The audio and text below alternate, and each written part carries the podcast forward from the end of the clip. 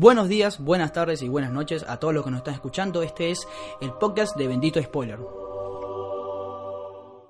Bienvenidos al podcast de Bendito Spoiler. Mi nombre es José Re, estoy junto a Cristian Benítez. Hola, buen día. Como siempre empezamos los episodios diciéndole qué es Bendito Spoiler, que es básicamente un medio que se encarga de analizar, criticar, hacer reseñas, informar, entre otras cosas, cosas relacionadas con las series y la cine en televisión. Nos pueden conseguir a través de nuestras redes sociales, arroba Bendito Spoiler. En Instagram por lo menos tenemos logo nuevo, que también lo verán en... En todos lados. En todos lados, exactamente. Eh, no bueno, en la calle porque sale caro en la calle. Todavía, todavía.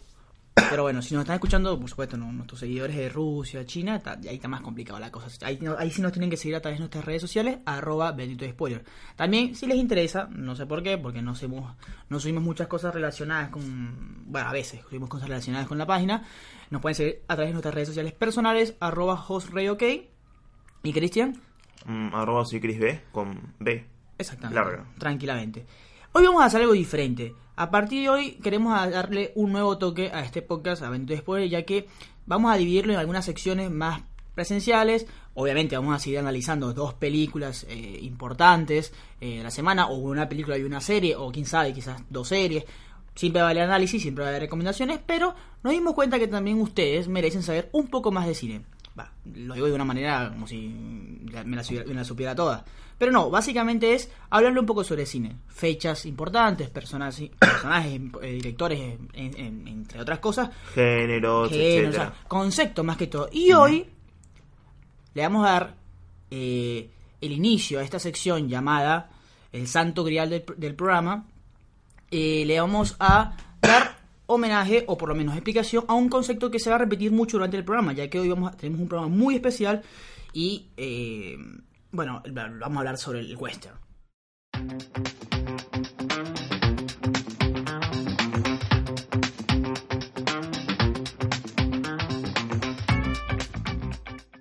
El western. ¿Qué es el western? Para muchas personas. Primero, ¿lo estoy pronunciando bien, Cristian? Western. Western. Eh, básicamente el western, que es lo que muchos han escuchado, es un género cinematográfico que por lo menos al principio se basaba simplemente en el hecho de que estuviera contextualizado en lo que es el lejano oeste eh, americano. Sin embargo, ha tenido muchos cambios y por supuesto hoy en día se ha, ha podido hasta debatir si, no sé, Star Wars, por ejemplo, la, Una Nueva Esperanza es un western, entre otras cosas. Es una- un género que tuvo su auge por lo menos en los años 50, 60, pero siempre ha existido. Sin embargo, luego los 60, luego, eh, más que todo a finales de los 60, ti- tu- sufre una decadencia importante que es justamente básicamente la mayor palabra la mayor palabra o el mayor contexto de la película que vamos a hablar hoy por supuesto que bueno ya ustedes saben porque leyeron el título. Pero sin lugar a dudas es un género clásico americano que bueno por excelencia marca el histórico eh, eh, eh, la, la histórica situación de la colonización en el oeste norteamericano eh, con todo lo que es las connotaciones humanas sociales políticas de la época justamente es uno de esos géneros donde al principio, por lo menos mucho, para muchos críticos, consideran que es el primer género que se encarga de hablar de la psicología del, ser humano, por lo menos. ¿Por qué? Porque, como verán, el desierto es gigante. Entonces, siempre están las temáticas de hay que tener cuidado con los indios, estamos solos, o ahí vamos a ciudades o pueblos sin leyes, entre otras. Es un género donde es que está bien marcado por el bueno y el malo, que es la ley y, bueno, lo- lo- lo- lo- no sé, los malhechores. Esta siempre es, es donde surge, que es algo que ya existía obviamente, pero por lo menos para lo que es la industria cinematográfica, los cazarrecompensas que se han hecho muy, muy famosos hoy en día. eh, entre otras cosas. Por supuesto, sabemos que eh, ustedes han escuchado más sobre algunos eh, ramas del western, por ejemplo, el western spaghetti, que es la más famosa. El western spaghetti, que también es conocido como el western europeo, es básicamente un término que se le dio. Primero, un término que se le dio para menospreciar a las películas que son serie B, justamente de western. Pero es, Es más que como todo una europeo. exploitation de westerns. Exacto, un black Pero exploitation. europeo. Europeo, exactamente, donde surge más que No, todo. el, término exploitation viene Claro. de eh, esto de explotar tal género. El black exploitation es el género Claro. de to- todo cine de, de personajes negros. Sí. El Bruce exploitation es el cine con Bruce Lee. Es decir, había Ah, en. China, en China Sí. existió el Bruce exploitation que era como después de la muerte de Bruce Lee tenían que como te seguía dando mucho dinero el, el cine de Bruce Lee, agarraron un chino y le pusieron Bruce Lee con LI. ¿Entendés? mierda. Y después todo tipo de variaciones de nombre. Era Bruce con B-R-U-S y Lee con doble E y así. Es como trataban de buscar siempre un personaje así que se parezca y que todavía sigue, sigue dando dinero, por lo menos en el mercado chino. A la mierda. Y el Spaghetti Western bien, que viene de esto. Mm, viene de, de un exploitation de western en Europa, porque en Europa las películas estas eran bastante famosas, más que nada en Italia. De ahí viene el término spaghetti, porque es como italiano, ¿no? Entonces es como mezclaban la pasta con el western y... Por supuesto, el- la persona más conocida o el director básico para entender el western spaghetti es Sergio Leone, eh, este director que, como repito, eh, a veces se puede sentir que era un chorizo en el sentido de que un actor, como lo muestra la película que vamos a hablar a continuación, te puede hacer en seis meses tres películas, porque es muy rápido, es muy serie es muy hacerlo. Pero, por supuesto, también arrancó con muchas cosas que fueron se, se hicieron rama a lo que es el cine hoy en día. Eh, la película, yo no sé si la película definitiva del western es mm, el bueno, el, el, el- el bueno, el, nombre, el bueno, el feo y el malo. Sí. En- The Good, The Bad and The Ugly. me parece que es la definitiva, De- pero hay millones. Sí. Eh, la primera película, para información, el padre del western eh, cinematográfico fue Edwin S. Porter, quien en 1903 realizó Asalto y un robo de un tren, que es el primer film de western, pero que hoy en día sigue existiendo. Eh, el último, por ejemplo, el último que vimos, me parece que el último western eh, fue el de los hermanos Cohen. ¿Cuál? El del Netflix, el año pasado, la, la balada. Ah, sí, sí. La Claro. de Buster Scruggs. Exactamente. Eh, o sea, tiene que entender que obviamente hay una, con- una connotación con el ambiente. Tiene que ser un desierto, básicamente. Sin embargo, hay muchas características del western que están presentes, como es la soledad, como es el bueno y el malo, como son los Los indígenas. personajes por lo general, sí, como dijiste, no, son cazarrecompensas, son como solitarios, eh, sobrevivir. vaqueros, Exactamente. a caballo, pero nombres icónicos del Spaghetti Western tenés a Ennio Morricone, Clint Eastwood, ¿viste? Sergio Leone, y una infinidad de nombres que ahora no me acuerdo porque son todos italianos. Claro, la idea es hacerle.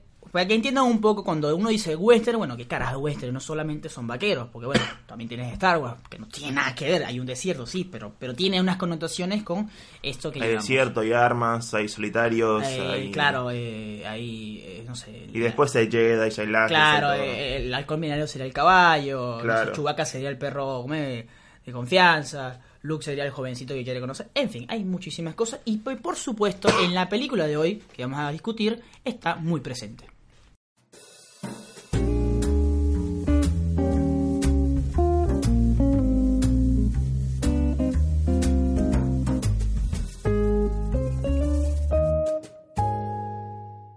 Bueno, Cristian, creo que no es sorpresa de que vamos a hablar, porque ya el título lo dice, pero vamos a hablar de Once Upon a Time in Hollywood, una de las películas, eh, creo, para el De estudiante... las más esperadas del año. Claro, para el estudiante del cine, porque el estudiante del cine es, eh, es, es- es básico, el, el nuevo.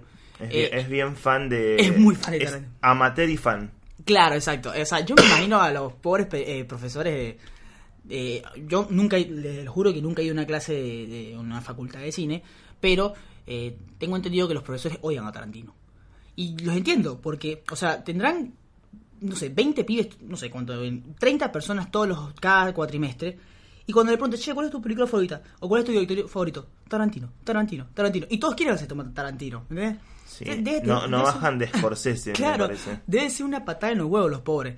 Eh, pero sí, básicamente por eso digo, es la película más esperada para cualquier estudiante de cine y bueno, para cualquier, cualquier persona que le guste un poco. Es una de las películas más esperadas, Once Upon a Time in Hollywood, que es el noveno film de Quentin Tarantino. Que por supuesto, bueno, como podrán ver, le vamos a dar gran cabida en todo lo que es el episodio. Antes de como tal analizar eh, la película en sí, como siempre hacemos, los actores, la historia, el director, entre otras cosas y algunas escenas importantes, yo quiero decir dos cosas. Eh, lo bueno y lo malo, básicamente.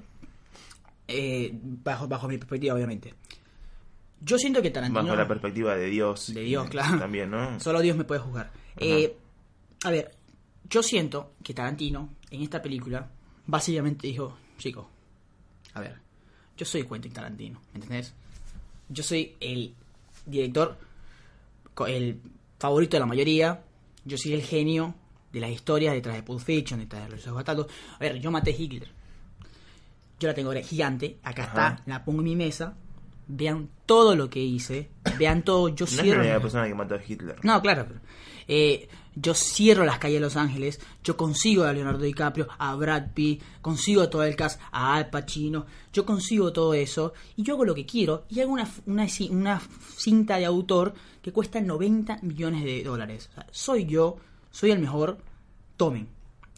Lo cual a mí me pareció fantástico. Fantástico en el sentido de que, eh, por más que podamos hablar, y no sé si tú estarás de acuerdo, que es una película no tarantinesca, es una película que realmente eh, emociona mucho porque es un niño que tiene todos los juguetes. Sí.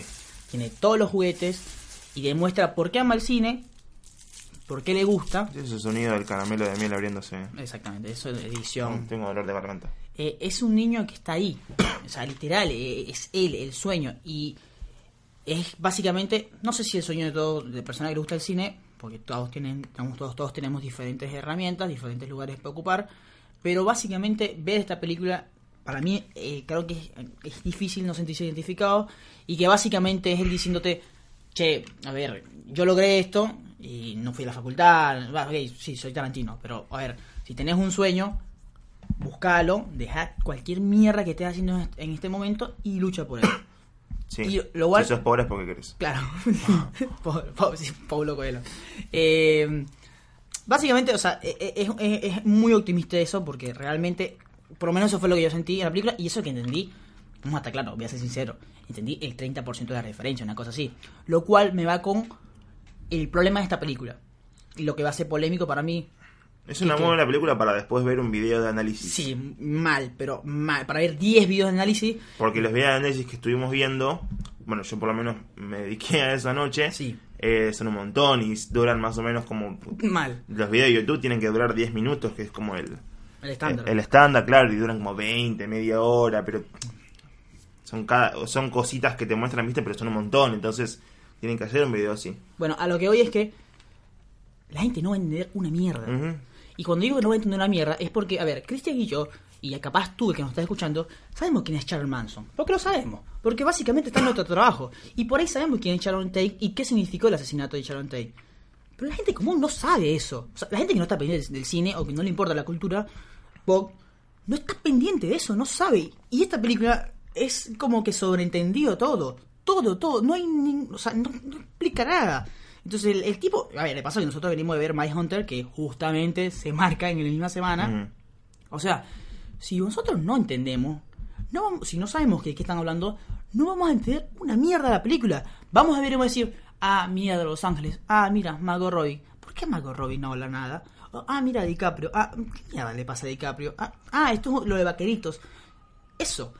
Y ese es el... Ojo, el problema en el a nivel de audiencia. Que es que la gente va a decir, no sé qué mierda vi, no sé qué me quisieron vender, por ahí me gustó, pero no entiendo, hermano. No, ¿qué, qué mierda, ¿Qué mierda es Sharon Tate? ¿Qué, qué- qué mierda es eso? Y eso es uno de los principales problemas de esta película, me parece a mí.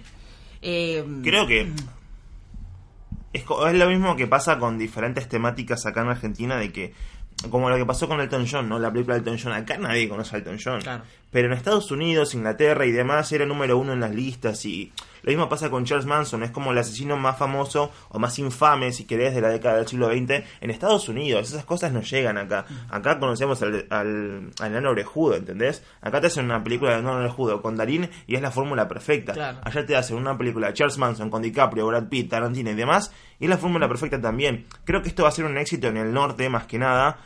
Acá en Latinoamérica y demás no sé si va a llegar tanto, más que nada por el tema de la historia y después por el tema de la cinema- cinematografía, porque la cinematografía, como vos decís, es una bolsa de juguetes, pero de los mejores juguetes que puede tener Tarantino y a la misma vez tener la cabeza de alguien tan creativo como él para llegar a hacer y dirigir y mover la cámara de esa manera que nadie te lo va a hacer y en su vida él va a volver a hacer algo así porque primero le queda una película y segundo no creo que quiera hacer exactamente lo mismo. Eh, lo, que sí, lo que sí llevó de la película, eh, lo que quizás un punto flojo para mí personalmente, que no es ningún punto flojo para la película porque la verdad que para mí es un cuadro perfecto, o sea, todo está medido, todo está como milimétricamente llevado a cabo, pero el tema del ritmo de la película, esto es demasiado lenta, es como, es una película, para que tengan en cuenta, y esto es porque también tiene que ver con la influencia del público. El público no se va a bancar una película de más de dos horas, ni en pedo, a menos que sea Avengers y te metan colores y juguetes. Y fíjate como los bebés, Claro. cuando nacen que ven muchos colores y movimiento y empiezan a, que Capitán ah, América, y claro. empiezan a moverse así. Que Capitán Bueno, América de repente agarra el martillo. eso es. Avengers. Y ahora, esto Tarantino es más para un público adulto, un público que ya está experimentado con estas cosas, que tienen conocimiento de, en cierta medida de, de planos y no sé, la trigonometría de poner un personaje en el medio. Y es como lo que hacía mucho Kubrick. Eh, me olvidé lo que iba a decir. Bueno, Pero bueno. básicamente, ok. Es. No, no, quería llegar, quería llegar a, lo que el público puede interpretar de lo que es esta película de Tarantino. Va a decir que es aburrida, va a decir que No van a van a escuchar un montón de cosas ustedes también sobre esto de que bueno, va a ser una película que al público en general no le va a gustar, pero porque el público en general ya no espera este tipo de películas, porque este tipo de películas literalmente vienen de los 60, del 70, es, esto es Hitchcock, es, es Leone, es eh, no sé, todos estos directores Sí, que sí. vivimos escuchando, es lo más cercano que tiene a Scorsese. Sí, eh, a ver, O sea, solamente superado quizás por Scorsese o igualado incluso. La verdad que esta película, para mí, eh, es la mejor que tiene Tarantino para él. Sí, Pero para el público quizás sea otra, sea Jackie Brown, cosa, sea Kill Bill, claro. sea algo más entretenido, ¿no? Algo más explosivo. Claro, es que otra cosa, tú vas esperando, a ver, tú vas esperando a ver muerte, eh, diálogos impresionantes, cosas así, que son lo que te marca Tarantino, en el sentido de que el tipo escribió Pulp Fiction, Gloriosos Bastardos, Django, o sea, y tú dices, mierda, una película sobre los 60, eh, bueno, 69, eh, sobre, sobre estrella de Hollywood, y además está involucrado el asesinato de Sharon Tate en el clan Manson, debe ser explosivo, porque eso es lo que en la previa esperábamos todos. Charles Manson sale dos minutos en la película, o sea, a ver, a mí me vendieron, periodistas y todos me vendieron, no, la verdad que... Incluso hay escenas película- recortadas de Charles Manson. Sí. Porque en el tráiler hay más escenas de Charles Manson literal, que en toda hay, la película. hay una saludando, en fin, no tiene nada que ver con Charles Manson, o sea, ah, sí, hay algo, pero no hay... En no sí, el asesinato tampoco tiene mucho que ver con Charles Manson. El asesinato Claro. lo hace Dex, lo hace Susie Bannion sí. y otra más que no me acuerdo el nombre. Pero el, el sentido es que tú esperabas amor y nada que ver, o sea, es otra cosa, es una excusa. Por ahí el marketing de la película te lo vendió así y tú te lo comiste. Y hay gente que hasta, no sé, eh, hizo investigaciones y todo de cómo Charles Manson influye en, lo de- en el cine de Tarantino. No, nada que ver. No te, te pasaron, o sea, cualquier cosa. Lo que sí influye de Charles Manson es que tenemos en claro ahora que Charles, que Charles Manson, perdón, que Tarantino odia a los, hip- a los hippies Sí. y, a los, y a los nazis. Y aquí es donde vamos a lo Es que como le fue- ponen Claro, al mismo nivel, ¿no? literal, hippies literal. y nazis en el mismo nivel. Eh, aquí es donde vamos al contexto de la película.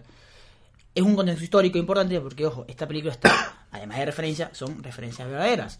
El 69 fue prácticamente el último año, si no ya había muerto. Debido a este caso de Charles Manson, fue el 69 Claro, el fin de los el hippies. fin de los hippies. Pero al mismo tiempo, el- al, al hacer esta, este movimiento y también al morir rápidamente, el cine cambió. A ver, los actores pasaron de ser los machos pecho peludo, ¿viste? Estos importantes. Burt Reynolds. claro, eh, matadores a, como lo dice en la película Steve McQueen, a los que le gustaban Sharon Tate, bajitos, buen pelo y, eh, ¿cómo es? Graciosos, Talentosos. talentosos. O sea, el cine cambió, el western se fue a la mierda, que era el 80% de lo, lo cinematográfico. Y ahora es todo Roman Polanski, por ejemplo, que es básicamente la estrella ascendiente. Y es básicamente, es, es- ahí es cuando Tarantino ve morir su género favorito, su, su vida, su, su cosa. Eh, esta película tiene las tres vertientes del cine. A mí me encanta porque a mí me parece realmente que es una crítica, no solo crítica negativa, sino explica realmente lo que es el cine. Porque tenés las tres vertientes.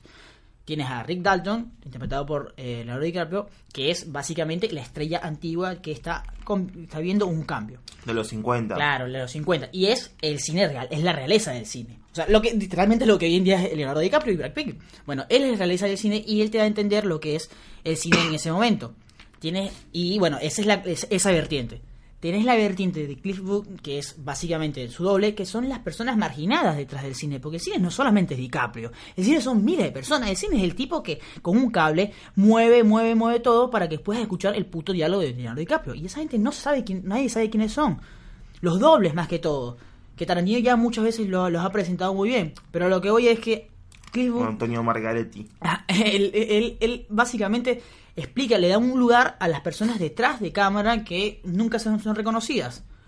Por último, por último, tenés a Sharon Tate, que es la nueva realeza o lo nuevo que está eh, iniciando en Hollywood, que es la inocencia, la tranquilidad, el paz y amor, todo eso.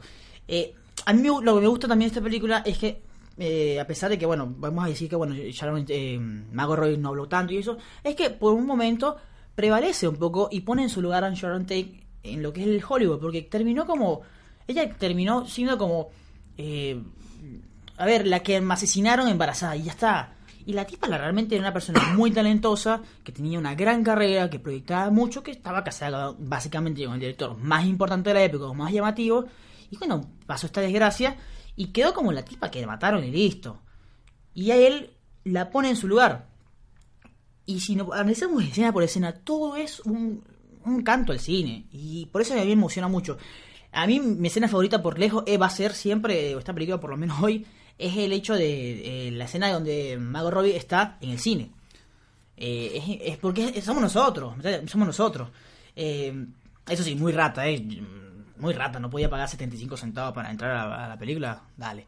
Eh, y por eso es una vertiente en todo. Y es básicamente este cambio que históricamente pasó en verdad, de pasar del western, del macho peludo, a el tipo bien peinado, tranquilo, eh, talentoso, con las ideas libres, cosas así. Y entonces, eh, bueno, nada, Tarantino básicamente contextualiza muy bien esa época. La película está, yo lo siento que está dividida en dos partes. Una parte de dos horas y otra parte de 40 minutos. La parte de dos horas son los dos días, el sábado y el domingo, de, eh, de bueno, de estos dos chicos, de, de, esta, de esta gente. Está eh, Rick Dalton eh, con Cliff y está, eh, por otro lado, Sharon Tate. Igual tiene do- un fin de semana y después pasa como seis meses Claro, o sea, después. por eso, seis veces después pasan los 40 minutos, que son los 40 minutos de la tensión, porque tú dices, mira, hoy va a pasar algo, porque todos sabemos qué pasa en esa fecha. Eh, luego después podemos hablar de, a ver, de lo que quieran. Tarantino es... eh, a ver, la ambientación es algo que tienes que haber aplicado cinco veces para poder captar todo. Es impresionante, la verdad. Eh, es muy llamativo. Pero ya tengan en cuenta que está todo medido, o sea, Sí. nada está libre al azar, pero te juro que nada. Ni la, ni la piedra que pusieron en el set, nada, está todo medido, te juro.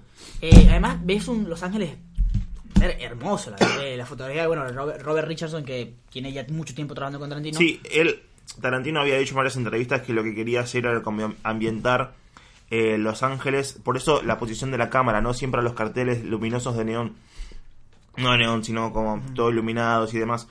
Hay una escena en la que sí se prenden todos los restaurantes, ¿viste? Se prenden como el restaurante tal, Sí, sí, el sí. cine de tal, y se prenden todas las luces a la noche y la verdad que se vuelve como algo mágico. Tarantino lo que quiso hacer era que de niño él iba con su padre por estas calles de Los Ángeles y veía desde arriba cómo se prendían todos los carteles y las luces y todo. Bueno, la posición de la cámara tiene que ver con una referencia a su niñez, esto de que Claro. ver todas las luces de las calles, toda la calle en oscuras y todo lo que veía él eran como los carteles y las publicidades y nada. Claro, no, y los detalles, a ver, son cines reales, cines eh, que existi- existen, el Cinerama, El Cinerama. Pacific, eh, me estaba diciendo que hicieron la premier de Godzilla hace poco, Sí. el cine que vaya existe todavía, eh, el restaurante donde se reúne con Al Pacino. El Coyote. Exacto, eh, no, no, digo el que se, el que se reúne con No, Al Pacino. sí, también el Coyote existe. Sí, el coyote existe. El coyote puedes ir a comer ahora. Literal te puedes entrar en la mesa donde comió por última vez Sharon Tate. Eh, había más, eh, a ver, la película Eso es lo bueno porque no buscó un set para hacer todo, No, sino que nada. literalmente fue la calle. El restaurante este de Al Pacino, que eh, ya no, o sea, como que, no sé, cambió de dueño, cambió de otra cosa. Los tipos dejaron que usaran los platos y los cubiertos de esa época para que sea más, más evidente. A ver, uno dice, che, la película es lenta. ¿Por qué, o sea, a mí no, me- ¿Qué carajo me interesa que Sharon Tate vaya a comprarle un libro a Roman Polanski? No me interesa, no, no, no me, no me trae nada la No, sí tienen que ver porque tiene referencias al título del libro, etcétera, Claro. del autor. Porque también, en la vida real, Sharon Tate Porque- le regaló ese libro a Roman Polanski y cuando murió, Roman Polanski hizo una película basada en ese libro y se la dedicó. Cosas Sí. así. O sea, todo está milimétricamente. Sharon Tate cuando está, entra, entra... Esto fue horrible lo que acabas de hacer, ¿viste? Eh, Sharon Tate cuando entra a- al Coyote, dice, che, hay una, hay una función, en, un estreno en la esquina, sí, es un cine porno. Ah, mierda. Eh, evidentemente El ese cine día porno tiene premiers y Sí, sí, en en- esa época sí tenía. en esa época, y sí, ese, ese día hubo una premier en la esquina del cine porno. O sea, todo, todo es real en el noven- 99%. Y, y va, bueno, y ya entrando como tal en los personajes, eh, DiCaprio incomoda mucho, o sea, lo cual quiere decir que la parte. Eh, es un tipo eh, que, que eh, vive de esto y que necesita estar ahí, necesita estar en lo mejor. Está pasando por un... eh, es muy importante, la- es muy buena la analogía que hacen del hecho de, bueno, los actores viejos los, los hacen los hacen como es, los, los hacen pasar por cameos y cosas así. Lo cual es verdad, en la vida real también. Hoy en día vemos, no sé, un actor que, que ya casi no vemos. Bruce Dern, eh, que es, el- es un actor bueno, eh, favorito de, de Tarantino, no lo ves en película. Ajá. Muy poco lo ves. Solo lo ves en la película de Tarantino. Y por ahí, es por eso todavía tiene relevancia. Y la gente hoy en día se sabe más de su hija, de Laura Dern, que, que de él. Y eso pasa también en Hollywood y pasa en esa época. Entonces es un tipo que, cómo, cómo se eleva, cómo, cómo- se mantiene vivo.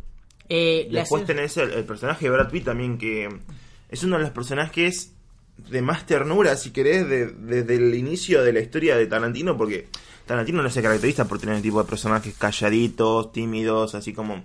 Es muy habilidoso, es como un héroe de guerra y demás, pero no... No se caracteriza por tener personajes tan callados y que a la vez demuestres tanto con su actitud y su forma de ser. Tienen un perro, ya tiene una, él tiene una perra, Claro. que es una pitbull, que es muy bueno, si buscan la entrevista, eh, es la, prim- la primera vez que Brad Pitt se juntó con la perra, él tenía demasiado miedo. Ah, mía. Sí, porque es un perro enorme. Y Sí, de- sí. después al, al momento de como que, bueno, se hicieron amigos y él ya como tenían cierta amistad y la verdad que se llevaba muy bien en, en escena. Eh, él es un personaje también bastante poco atractivo desde su esencia porque es un personaje que mató a su esposa, tienen como una historia trágica atrás, Claro. el chabón, eh, no sé, vive en un, ¿cómo se llama esto? Un remolque. remolque, ¿no? Claro, tiene una vida bastante sencilla que no tiene ningún tipo de futuro. Y como que es el peón de... Sí. O sea, son amigos. O sea, realmente son amigos porque DiCaprio es el único con el que confía. Y tiene habilidades tipo que llevan a cagar a piñas a Bruce Lee. Eso fue Es como. ¿entendés? Tiene, tiene como toda Claro. esta, esta parte de que es un personaje que jamás Tarantino usó en ninguna de sus películas y a la vez lo hace tan especial y tan memorable y es como... La verdad que le queda muy bien a Brad Pitt encima. No sé si le queda tan bien el, el- el tema del, del expresionismo eh, al tratar de ser un personaje así. Porque la verdad que hay veces que él como que lo único que hace es sonreír y qué sé yo. Es como... Pareces Sí. drogado, la verdad, Claro, la el, película. el tipo como que quiere demostrar el viejo macho que, de la guerra, que es como que está indiferente a todo. Y que bueno, que ya está. eh, bueno, cuando, cuando ellos se, se separan, en- Sí. al final que dicen, bueno, che, ya está, no te puedo pagar más, vamos a separarnos, es el inicio, es el fin de una era, pero ellos lo ven como, bueno, nada, son Y hombres. Brad Pitt tampoco se siente muy cómodo, muy cómodo en el papel, pero de todas formas le sale bastante bien. Porque él también es el amigo de Rick Dalton, pero él es un fracasado en la vida. Sí, sí, sí. O sea, él, Cliff se encarga todo el tiempo de arreglar la antena, de llevarlo a todos lados con el auto. No, y, sí, Y- se nota que, o sea, que, que, que- que ha tomado muchas malas decisiones que lo han llevado a, a esto. Eh, la pelea con Bruce Lee, que genial. Eh, ¿Qué pasa? Es una escena que dice, ¿para qué quiero ver esa escena? Pero la quiero ver. Eh, muy, muy poco le importa la vida, ¿no? También. claro, Pero que al final, al final se reivindica todo. O sea, con esas habilidades que utiliza, e incluso la perra también que tiene un protagonismo, calculo que él habrá visto John Wick, Tarantino habrá visto Sí, John Wick y dijo, esta idea funciona, Sí, sí. vamos a ponerla. Eh, fue reivindicar un poco también al final a lo que pasó con la historia de Charles Manson y lo que pasó con el proyecto de John Wick. Porque acá no murió nadie. Eh, es, es eso, bueno, eh, eso fue muy llamativo. Eh, otros personajes, por ejemplo, está Pussycat, que es impresionante, eh, que es Margaret Qualley, que, que- es una actriz española ella.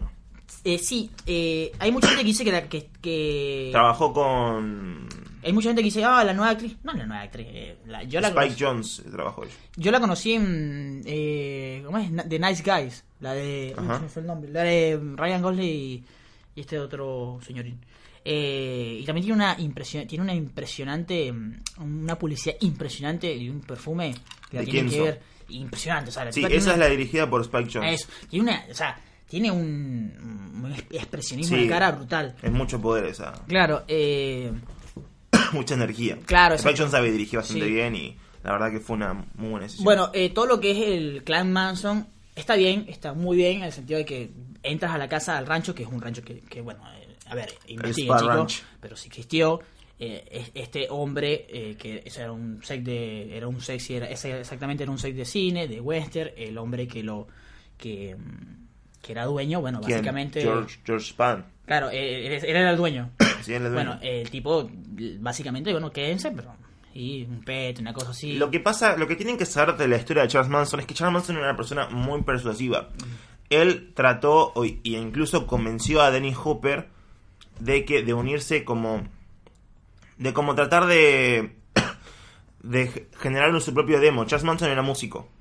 Entonces él quería hacer música para él, era un hippie que iba Ah. por el mundo, conoció a Dennis Hopper en Los Ángeles, eh, vivió con él un tiempo, eh, qué sé yo, se drogaban todo el tiempo, él, Manson le conseguía droga, Dennis Hopper le conseguía como unas- un, un sello para una discográfica, Charles Manson hizo la música, toda la bola, los Beach Boys, Dennis Hopper es de los Beach Boys. sí Eh, los Beach Boys lo que hicieron fue editar esa música, a partir de eso Charles Manson se enojó.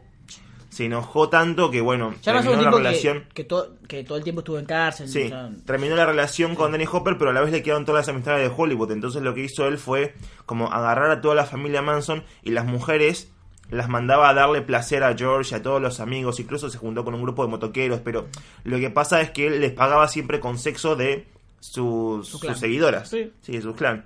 Y así es como bueno, con- convenció a George Span y a Danny Hopper y qué sé yo. Conseguía drogas y mujeres y era como... El tipo nunca Era la moneda corriente de él. claro Él era una- lo que pasa con Charles Manson era una persona muy persuasiva, pero a la vez una, una persona muy idiota. O sea, no era una persona de un coeficiente intelectual No, para nada. alto como para decir que es el hombre más peligroso del siglo XX. Charles Manson fue considerado así después de la publicación del libro del fiscal del caso. Eh, y y la fama Porque necesitaban, claro, necesitaban una persona que, que tenga como todo ese reconocimiento o algo de eso. Eh, pero bueno, ya tranquilamente se podría decir que es como una idea para terminar con los hippies que funcionó. sí obvio obvio eh, Pero va- a ver la droga te hace esto listo ya está no hay Yo mucho- les, les sugiero que lean y Es muy eh, interesante. investiguen un poco sobre Sí, la sí. historia de- del clan Manson y demás porque es muy interesante. Es muy sencillo porque es algo que. A ver.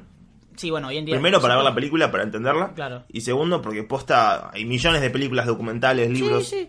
Y no, es, es todo un tipo de también es cultura algo aparte. que, bueno, hoy en día la tecnología está muy avanzada, pero es algo que puede pasar tranquilamente. O sea, ¿cuántos clans satánicos no hay y de repente ¡pam! y matan a alguien? Sí. Eh, y bueno, eh, básicamente yo digo que está muy bien. Eh, este tipo realmente hay una historia de un doble que trabajaba en este que, que trabaja en este set de, de- de películas y fue a visitar al viejo y le preocupó el viejo porque dice el viejo está como ciego, el viejo que es el dueño. Sí. Eh, hay, hay unos hippies de George mierda ahí.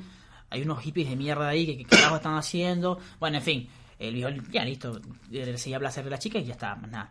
Eh, pero que era asquerosa, que era tosi. Hoy en día está el rayo todavía, pero eh, no mm, leí que, que, o sea, se puede ir, pero es muy costoso ir, es muy lejos y la verdad que no, no quedan muchas cosas para ver. Solo quieres ir a decir, aquí estuve. Es en que el- es un lugar como ya de mm, muchas casas de asesinato, ¿viste? No, Sí, a la mierda.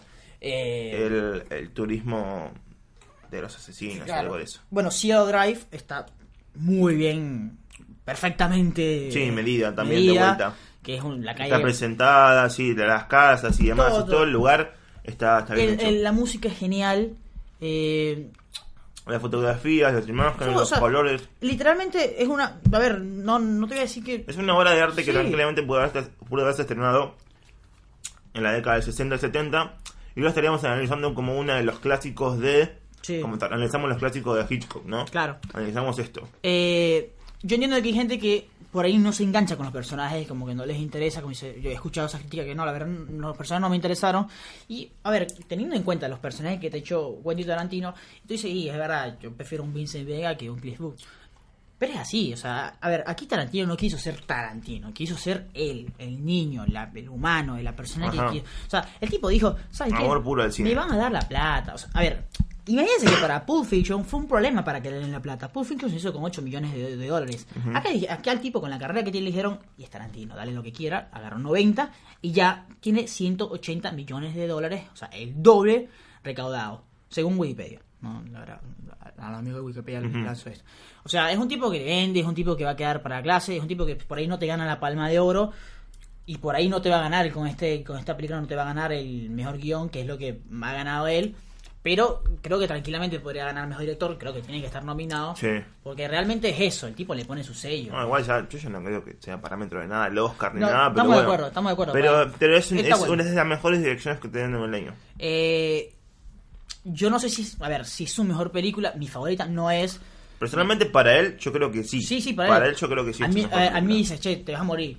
Solo puedes ver una película. Verga, veo Pulp Fiction, no veo eh, Once Upon a Hollywood. Pero, eh, y a pesar de que creo que su mejor película es Jackie Brown, eh, está, está ahí, está ahí y la verdad que es una un poema del cine, es una todo. Sí. Eh, algunos datos interesantes que estuvimos buscando es que, bueno, el título, por supuesto, Once Upon a Time in Hollywood está... Tiene también- relación con Once Upon a Time West y Once Upon a Time in America. que Sergio Leone, que es la influencia de su director favorito y la influencia de él. Eh, se nombra dire- a, dos directores cuando él va a Italia a hacer unas películas, se nombra el director Sergio Corbucci, que es el director de Django, la original, que no tiene nada que ver con la, la Django de Tarantino, solo copia el nombre, y se nombra a Antonio Margaretti, que es eh, el, personaje de el personaje ficticio que tiene Brad Pitt en Bastardos sin Gloria Claro. cuando van al cine y él tiene que hacerse pasar por un Bueno, italiano. Y eh, también hace de doble de acción en el... eh, Sí, exacto, es verdad. Él es doble de acción italiano Bueno, y también es un director. Dicen que. Antonio eh, Margaretti. Leí ayer que. Viste que DiCaprio en la película, Rick Dalton en, en una, en una película, quema a unos nazis. Sí. Al parecer, en este universo, sí se mató a Hitler. De Ajá. esa manera. O sea, en el universo de Once Upon a Time in Hollywood. No hemos hablado de la niña que. que está en el. eh, con. con Eh, está en la serie de Rick Dalton. Claro, sí. que es genial. Esto habla del nuevo, cami- el nuevo camino de los, de los nuevos actores de método, que bueno, ya existía realmente, pero eh, Me parece un poco peligroso de vuelta a trabajar con niños. Tipo, no, no tienen referencias de chicos que se drogaron y demás. Ah, es sí, como, claro, claro. Tengan cuidado. Eh, leí por ahí que ella representa a Jodie Foster, Ajá. porque Jodie Foster un año después, en Sí. 1970, hace Taxi Driver, que es básicamente una niña de 12 años que hace de prostituta. O sea, una locura. Scorsese solamente puede hacer eso. Y habla del actor de método. O sea, ella representa eso, entre otras. Eh, el lanzallama, tengo entendido que eh, funciona, existe. Eh, que no hemos hablado de la, de la escena, la- la- el clímax de la película, que es genial. eh, da mucha risa. Es otra cosa, que es un Tarantino que da, eh, es más violencia cómica que violencia como de mierda. Que Tiene un poco de ambos igual. tiene un poco de ambos, sí, pero... Da un poco de terror y a la vez... Cuando, cuando, le, cuando le lanza la, Sí. la, la, la lata... La lata en la cara. Eh, bueno, sí, tiene mucha influencia también del cine gore coreano y es Claro. más asiático o japonés que otra cosa. Uh, ¿Cómo le mete la mano? Eh, bueno, a Tarantino le gusta, obviamente, un Macho Woman y está su hija. La, está su hija que, Sí, tiene de vuelta cinco minutos de... que hace la inteligente y que me ve la mierda. Mira si voy a participar de esto. Hace buena hippie que iba, iba a participar en los asesinatos de Cielo Drive. Resulta que se va a agarrar el auto de todos los chabones y se mierda. toma el palo. Eh, está también eh, la hija de Bruce Willis. Yo no, la- eso después lo, investigué, no me di cuenta de eso. Eh, el episodio que hace de, de- que sale de F, del FBI, el- un episodio que un piloto que hace él, existe, ese programa existió, ese episodio existió, lo mismo que Gran Escape, que es eh, está, bueno, es otra cosa de Tarantino. El Tarantino dice, ¿saben qué chicos? Yo la tengo más grande, voy a poner a Leonardo DiCaprio CGI haciendo de Steve McQueen, o sea, ¿entendés? Ajá. Hay una película que hizo Steve McQueen Que que, fue el acá, es acá es reemplazado por DiCaprio. que él se imagina en, en- en un universo paralelo que hubiera pasado si él hubiera interpretado a ese actor. Porque obviamente aquí sale Steve McQueen, el- está, está Steve McQueen, y... Interpretado por Daniel Lewis, exacto, eh, el actor de Homeland, lo van a tener por eso. Y Eh, de Billions. el- en la vida real esta película es importante porque... Steve McQueen también sale en la película. No, no lo Me- llegué me- a. sí, me.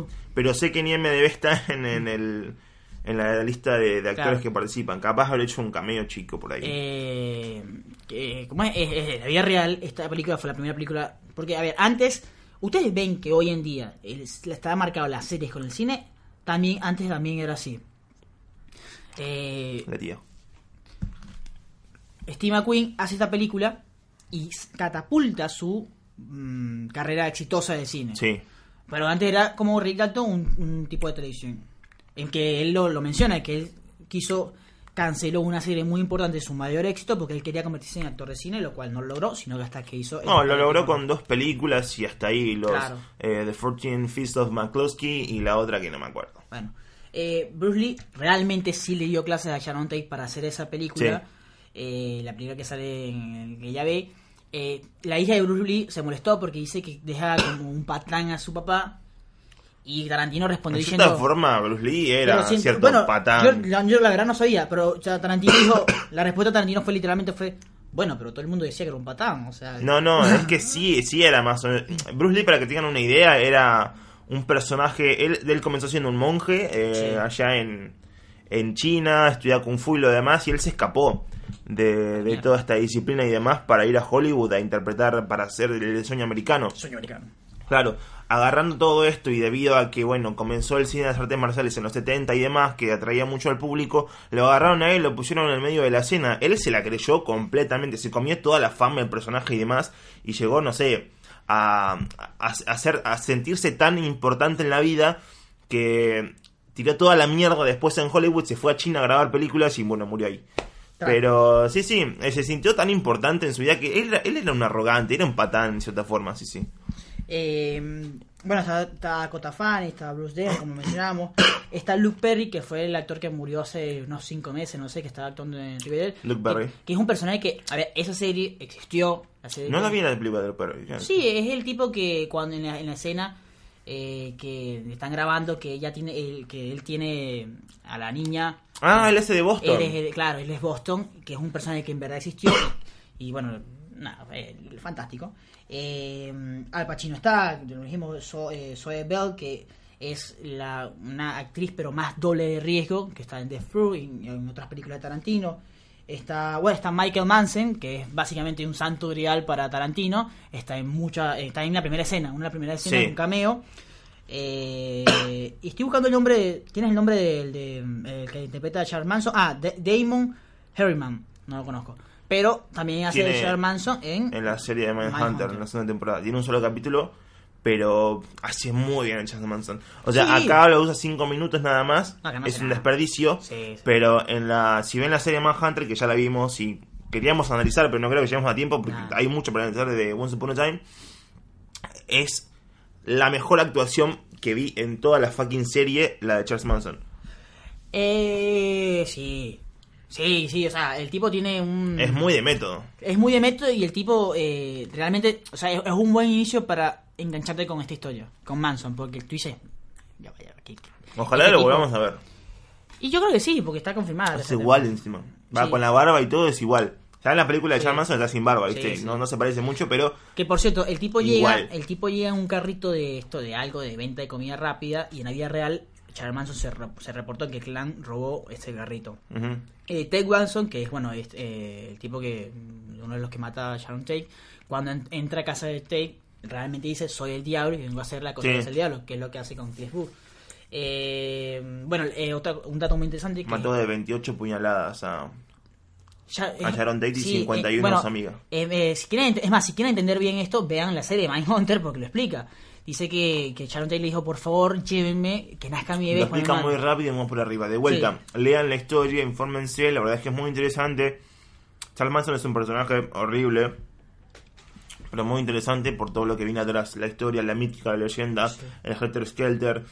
Son todas idioteces que inventó en un momento, ¿no? Pero Sí, tienen sí. que ver con otra cosa más y Imagi- profunda. y e lo peor es que, imagínate que si eso existiera, eso pasara hoy en día con las redes sociales, cualquier cosa seguiría, boludo. Bueno, Bolsonaro está en. Brasil. Bolsonaro. Un abrazo a... Bueno, eh, Amazonas. las joyas que usa, las joyas y el bolso que usa Sharon Tate en la película son eh, de la vida real, son de Sharon Tate, que la usa Margot Robbie, que Margot Robbie para mí hace un papel muy bueno. Eh, yo en- en estaba entre, este personaje estaba entre Jennifer Lawrence y, y Margot, Margot Robbie. Eh, yo no me imagino a Jennifer Lawrence siendo tan sumisa, siendo tan inocente, eh, y me parece que el cast fue muy bueno. La gente que, a ver, dicen que habla poco, no tiene que hablar tanto. O sea, a ver, la presencia de ella. Jennifer es Lawrence podría ser una Helen Mirren, tranquilamente. Sí, es verdad. Busquen fotos y compárenla, es igual. Helen Eh, Mirren de joven es igual claro. a, a Eh, Jennifer eh, Lawrence. eh, eh, es básicamente mm, eh, la esencia. Por eso el final es tan importante. El final, cuando se da un abrazo de Sharon Tate y Rick Dalton, es el es un como el, un ciclo del cine. Es como decir... te es la, es ternura que quiso transmitir él desde un principio. Sí, con el personaje sí. de Brad Pitt, con la historia que tiene, bueno, el personaje de Sharon Tate también es, es un poco tierno, es esto de ir al cine y emocionarse, cagarse de risa con todo el público, ser feliz, es como, Claro. es una historia feliz de todo lo que quiso contar Tarantino, toda la infancia de él, es como todo lo trágico que vivió en, en, en esa época de su vida, Tarantino lo pasó a algo más adorable, más feliz, más contento, con mucha muerte hippie al fondo. Sí, Porque es, lo- es lo que nazi. quiere, ¿no? Es lo que quiere, ver nazis ardiendo y hippies ardiendo también. Claro. Eh, básicamente, no sé, lo, lo, lo llevo a mi terreno personal. Es como que yo me grabo una escena de un niño viendo por primera vez Star Wars, una Ujú. cosa así. Es eso, es, por eso amamos el cine, en nuestro caso el cine, cada quien tiene sus cosas. Eh, por eso que la película, eh, sin- lo que transmite, es, o sea, lo que significa es mucho más grande que, la, a- que solo la actuación y eso, que ya son perfectas. Ajá. Eh, nada, bueno, el, el aeropuerto, hay una escena del aeropuerto donde cuando regresa Rick Dalton de, de Italia. Sí, que es la- la- el mural por el que pasan también es el mismo que usan en, en Mad Men, en, una- En en. Mad Men y en Jackie Brown también. Eh, el Toluca Lake, que fue un, es un dato muy interesante que lo, lo, lo conseguí investigando. Es el auto de coso, ¿no? No, no, el Toluca Lake es una zona donde Rick Dalton se dice, che, yo no, cuando dice no Ah. me voy a separar, me voy a mudar a una zona de Toluca Lake. Ajá. Cuando, en Pulp Fiction, cuando matan al negrito en el carro, vamos, eh, el personaje de Samuel Jackson dice, vamos a, una, a casa de un amigo en Toluca Lake, que es Quentin Tarantino. Que es Jesse, Claro. Jimmy y su café. Exacto. Eh, y los, por supuesto los cigarros Red Apple, que están creo que en En todas, todas las las películas. películas. Tarantino, que bueno, que tienen su lógica porque tienen... eh, Es su marca personal, ¿no? Claro. eh, es, es la primera y única película que tiene escena post crédito. Sí. Me, lo que no me gustó porque lo esperaba, porque repito, iba con fan, iba en modo fan de Tarantino. Rick Dalton, Rick Dalton haciendo de Krusty el payaso. Viste que a chocarse Claro. el pasaje en las escenas de los comerciales, él probaba todos los productos y Ah, decía, sí, sí. "Mm, qué rico esto, Es verdad, aquello. Y cuando terminaba tiraba toda Ah, la mierda, y decía, sí. qué, qué asquerosidad esta porquería. Eh, algo que estaba esperando porque iba obvio en fan en modo fan Tarantino y al final no pasó es el mítico o el que es casi su marca de decir esta es la novena película de Quentin Tarantino no pasó. Y cuando vi eso dije me pasó como cuando vi de las Jedi que empieza la película y Luke eh, tira el sable como que mierda claro que esto no va a ser lo que espero bueno, al final fue de las Jedi otra cosa, pero bueno, al final fue mejor. Eh, son esos pequeños detalles que yo digo, aquí Tarantino dijo, la verdad, a la mierda todas las historias fantásticas, Sí. puedo tener mil historias fantásticas, la voy a dejar para mis novelas, para mi obra de teatro, voy a hacer algo que marque o que li- literalmente deje mi huella. O sea, cuando alguien vaya a ver a Tarantino, eh, ¿Qué es? es esto. O ¿Qué sea, es esto? es WhatsApp, o sea, viste, cuando tú digas, Ah, pensé que hablabas de la escena post crédito, boludo.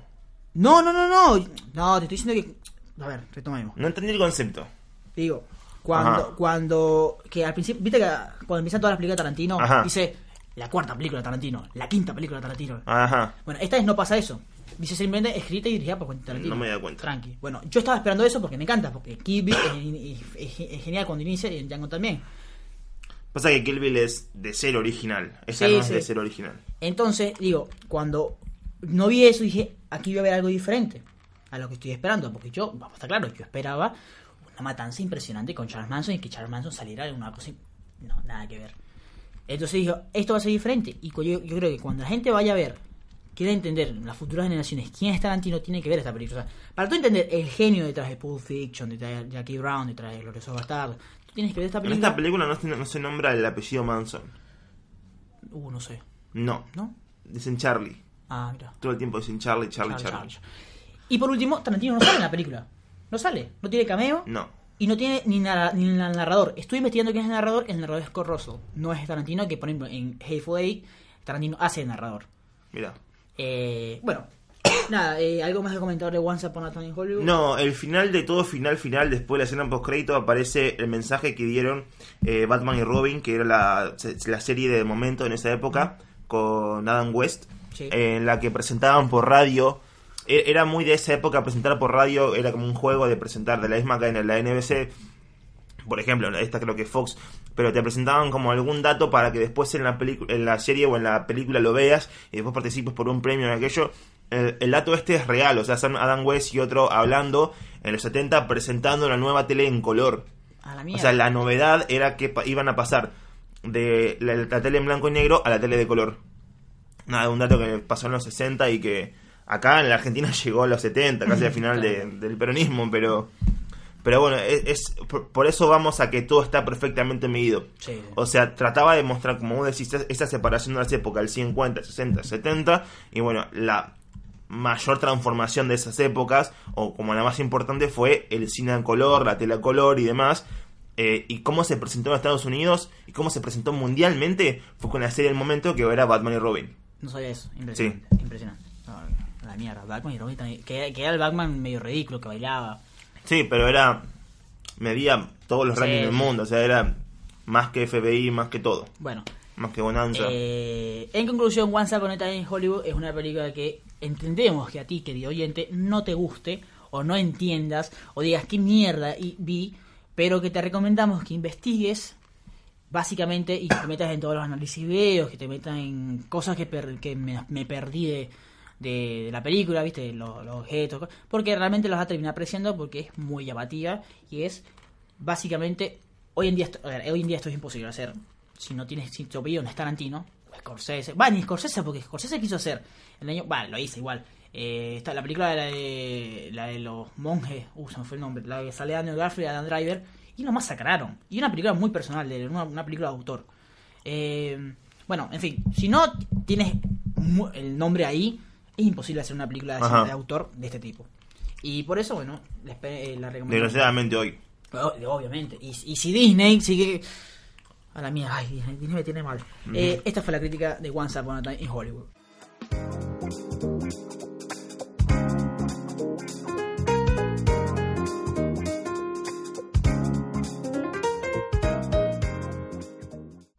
Bueno, Cristian, eh, para cerrar el episodio, quiero pasar algunas noticias y ver tu reacción. Eh, yo sé que a ti no, te- no, no eres, no eres el, un huevo. no- eres el principal. No, eh, pero perdón, no puedo chuparme más un huevo. eh, Disney. Ajá. Sí, exacto. Sé que no, no, eres, no eres fan de Disney.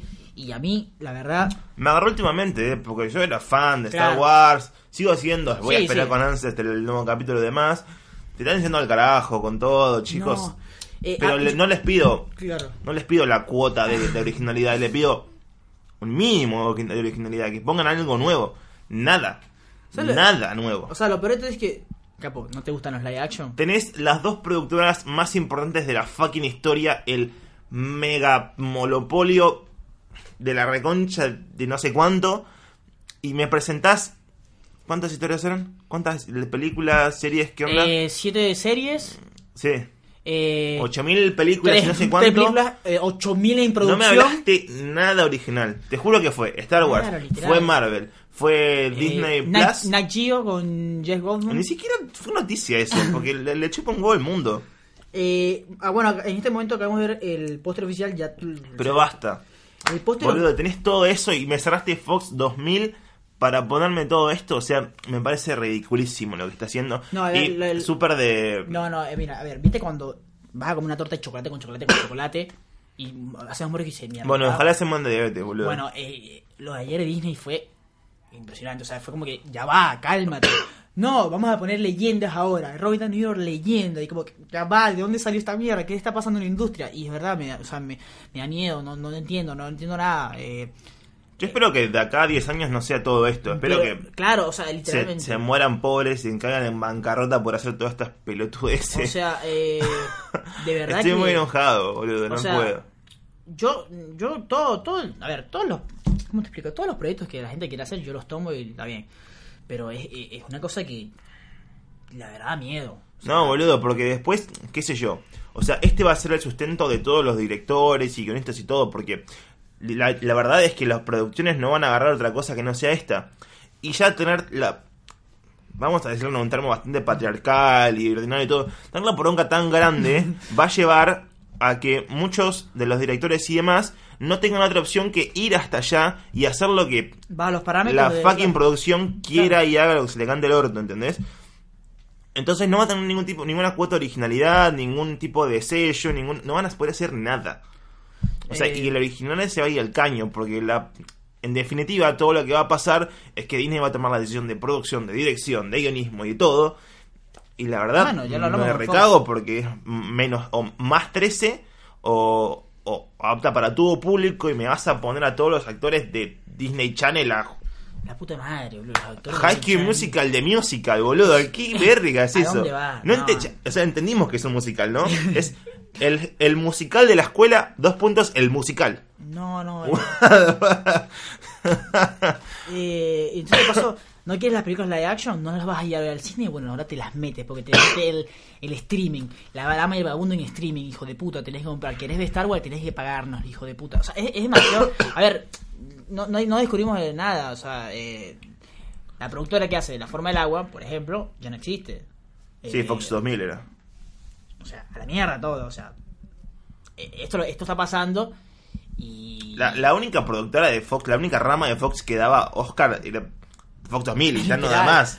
O sea, eh, esto es un problema. No, es fuera joda. esto- a ver, yo entiendo que la gente sea fan de Disney, pero esto es un problema. A ver, ¿cuál fue la última película de Disney interesante que vieron? En serio. Eh, Coco. Me Ni siquiera es Disney, es- este es Pixar y- Pixar. Pero lo que hace Disney, a ver, eh, es. Frozen, Big Hero 6 eran películas animadas y que Big Hero 6 encima se afanó cosas de Avengers, eran. No, no, eh. No, o sea, en serio. A ver, no te voy a decir que los Eh, Vengadores Es son muy excepcionante. No te voy a decir que los Vengadores. Y no te voy a decir que no voy a ver las películas de los Vengadores. Ajá. Obviamente. Y no te voy a decir que ah, si, si soy actor me gustaría estar en los Vengadores. No te voy a decir eso. Porque sí, obvio que sí. Pero pará. Paren. No pueden tener todo. No, yo espero que sigan así, que en algún quieren- punto se choquen con un pero, árbol boludo, y... Quieren tener hasta el béisbol. O sea. ESPN. y Es como que.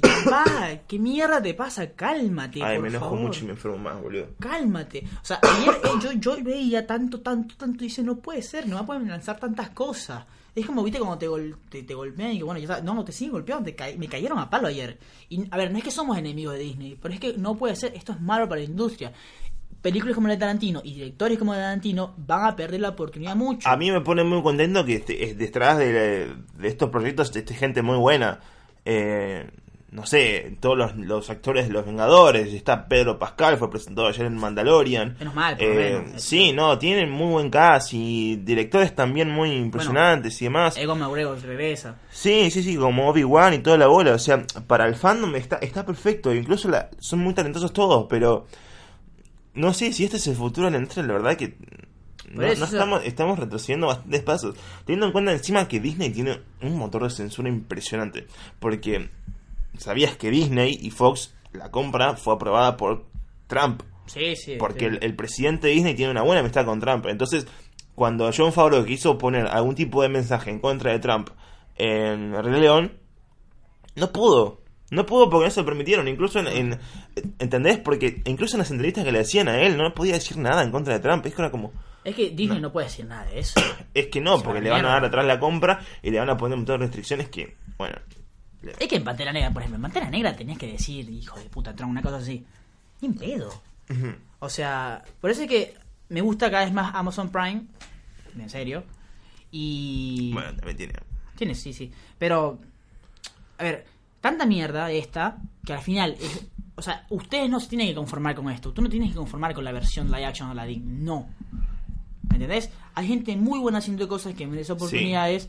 eh, y esa gente no va a tener oportunidad. Y también le hablamos al público, ¿no? Porque el público es el que termina eligiendo todo claro, esto. evidentemente. O sea, fue Traten, año- traten de diferenciar, de diversificar su mirada. Hay cosas buenas más allá de todo O esto. sea, Mix 90, que fue la última película Ajá. buena. Bueno, a Time in Hollywood, A24 buena, es, me está claro. resultando el paraíso en este momento. Eh, Mix 90, que fue la última película que yo vi eh, interesante en el cine, además de esa de Tarantino, duró dos semanas, tres semanas. Ajá. Aladdin te duró Y siete. que vino después de un año acá. Claro, Aladdin te dura siete semanas, está el Rey León todavía, o sea, es una cosa que dices, no puede ser, ¿qué le pasa a la gente? No es que, y con esto no nos ponemos, ya nos estamos yendo a la mierda, no, con esto no nos ponemos en clan, somos mejores. No, el hecho es que Clan hay, hay buen contenido, y no todo es Disney, ¿me entendés? No todo es Disney, porque tú te pones a analizar todas las películas de Marvel, y las películas de Marvel son de cinco puntos para abajo, la mayoría. O sea, están bien, no te decir que son entretenidas, pero paren, por favor. Y con esta molestia termina el 31 episodio del podcast de Spoiler, larguísimo hoy, pero bueno, lo, lo- lo- valía la pena. amerita. Espero que les haya gustado el nuevo formato, que vamos a seguir continuando. Por supuesto, nos pueden seguir a través de nuestras redes sociales, arroba 20 spoiler, y también decir si quieren que hablemos de algo en general. Boludo, estoy viendo todo lo de Disney. No, no saben qué hacer, boludo. She-Hulk, Miss Marvel, Moon Knight. No, no saben qué hacer. es que no, y, lo y la gente no sabe. O sea, la gente no sabe quién coño es Moon Knight. Yo no sé. No, Eh, pero más allá de que, o sea, están agarrando no. ya los productos Pantera, secundarios de claro, todo. Pantera bueno, Pantera Negra Negra 2 dos. tiene fecha para el 6 de mayo del 2022. eh, acaban de meter a King Harrington, en, quieren meter el, el, ¿cómo es? el universo cinematográfico de Marvel. Sí, eso sí va a ser una es más, ¿sabes qué? ¿Sabes qué? Me alegro por lo de Spider-Man. Me parece fantástico. que se vaya. Venom fue una poronga, pero prefiero No. Venom. O sea, no sé, quiero otra cosa. Ya está. No, yo sé- no sé. A la mierda. Bueno, ya está. Apaga esta mierda. Ya, chao, chao. Vamos, chao, nos vemos enojados, chao.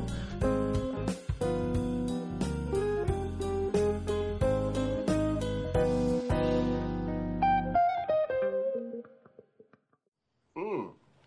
God damn, Jimmy. This some serious gourmet shit.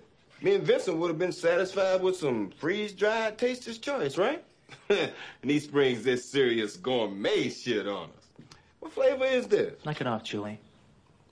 What? I don't need you to tell me how fucking good my coffee is, okay? I'm the one who buys it. I know how good it is. When Bonnie goes shopping, she buys shit. I buy the gourmet expensive stuff because when I drink it, I want to taste it. But you know what's on my mind right now? It ain't the coffee in my kitchen. It's the dead nigger in my garage. Oh, Jimmy, don't even Well, worry no, about no, no, it. no, at me. Don't think about anything. I want to ask you a question. When you came pulling in here, did you notice a sign out in the front of my house that said dead nigger storage? Jimmy, you know I ain't seen no shit. Did you notice a sign in the front of my house that said dead nigger storage? No, I didn't. You know why you didn't see that sign? Why? Cause it ain't there, cause storing dead niggers ain't my fucking business, that's why.